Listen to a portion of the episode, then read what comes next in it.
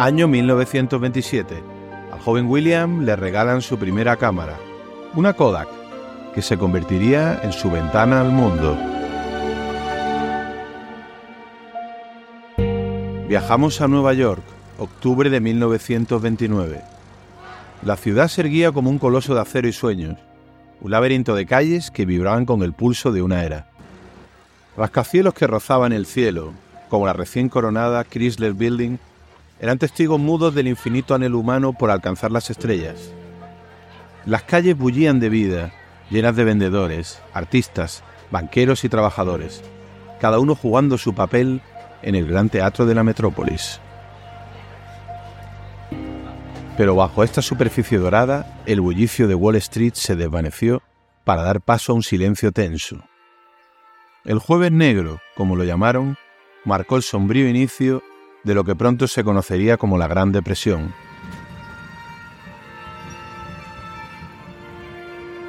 Eran tiempos de incertidumbre y de guerra, tiempos en los que nacen las primeras revistas ilustradas, como Look y Life, tiempos de capa y de Cartier-Bresson, y del nacimiento de la agencia Magnum. Esta fue la época en la que creció nuestro protagonista, que cambiaría para siempre la forma de contar historias con una cámara. Hoy hablamos de uno de los fotógrafos que marcaría el futuro de la fotografía documental, el padre del ensayo fotoperiodístico. Hablamos de William Eugene Smith.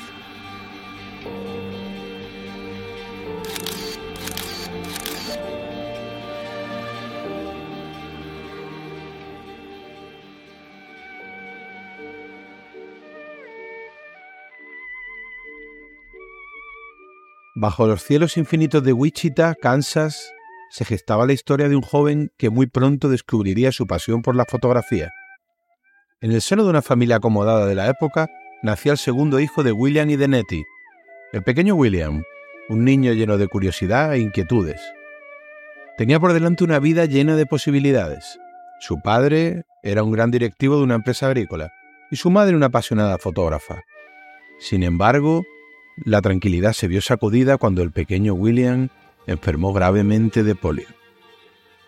Una enfermedad que no solo representaba un desafío físico, sino que también mostraría al pequeño la vulnerabilidad humana, algo que nunca perdería de vista. Así fue como su madre, testigo de su valentía, decidió regalarle su primera cámara, una Kodak Box Brownie, que le haría más llevadera la enfermedad. Smith tomó su primera fotografía a los 13 años. Pasaba horas experimentando y aprendiendo las técnicas básicas de fotografía. Era un niño muy curioso. Con una cámara en sus manos comenzó a explorar el mundo que le rodeaba. Aprendió a revelar y a editar sus propias fotografías en un cuarto oscuro casero. Y así, entre disparos y revelados, la superación y la creatividad se entrelazaban en una danza única e inolvidable.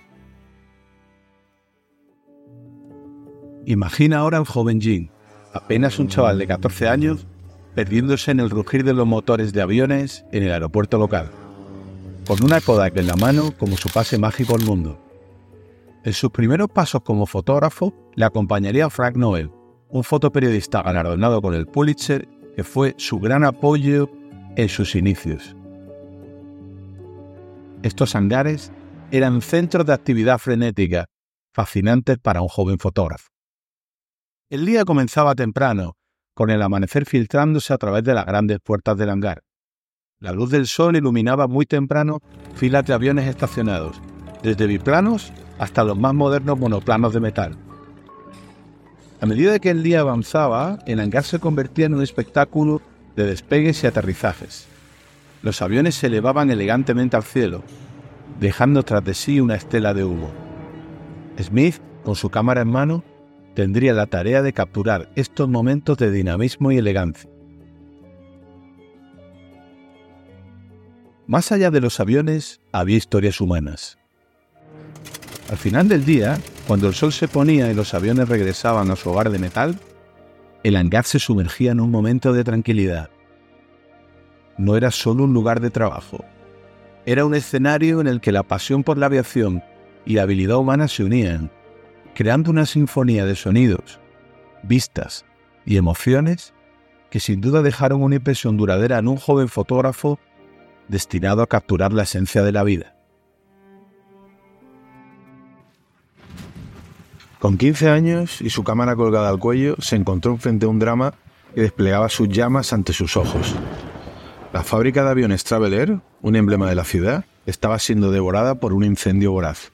El joven Jin, con el corazón latiendo al ritmo de fuego, levantó su cámara y capturó un momento que trascendería en el tiempo. Dos niños, su hermana y su madre, mirando fijamente las llamas, sus rostros reflejando un mosaico de emociones.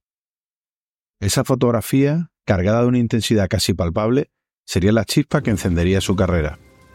Smith, con la inocencia de la juventud, pero la mirada de un artista maduro, vendió la imagen al periódico local, de Wichita Eagle, por la modesta suma de 25 centavos. Para él no era solo una transacción, era el reconocimiento de su talento, una validación de su pasión por capturar historias a través de su lente.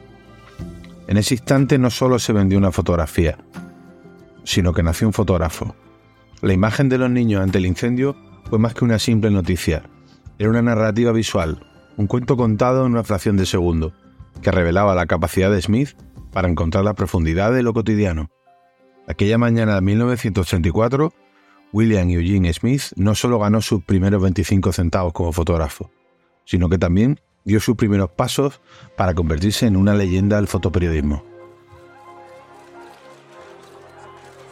A los 18, Smith ya estaba en el torbellino del periodismo, dejando su huella en los titulares del Wichita Eagle y el Wichita Bacon, los dos periódicos locales. En ellos se encargó de capturar una amplia gama de temas, desde eventos deportivos hasta noticias locales, retratando la vida diaria de la gente de Wichita. Pero la vida tiene una forma muy curiosa de llevarte por caminos inciertos. En 1936, el padre de Jean se despidió de este mundo el mismo día que se estaba graduando. Y la prensa local no perdió la oportunidad de adornar la tragedia con sensacionalismo. Esto dejó a Jean con una amarga aversión hacia el periodismo deshonesto.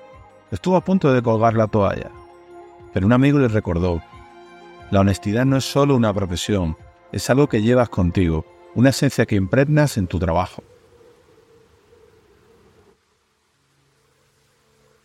Una tormenta de polvo se cernió sobre la región y nuestro héroe se encontró fotografiando aquella devastación. No solo el paisaje, sino su propia familia.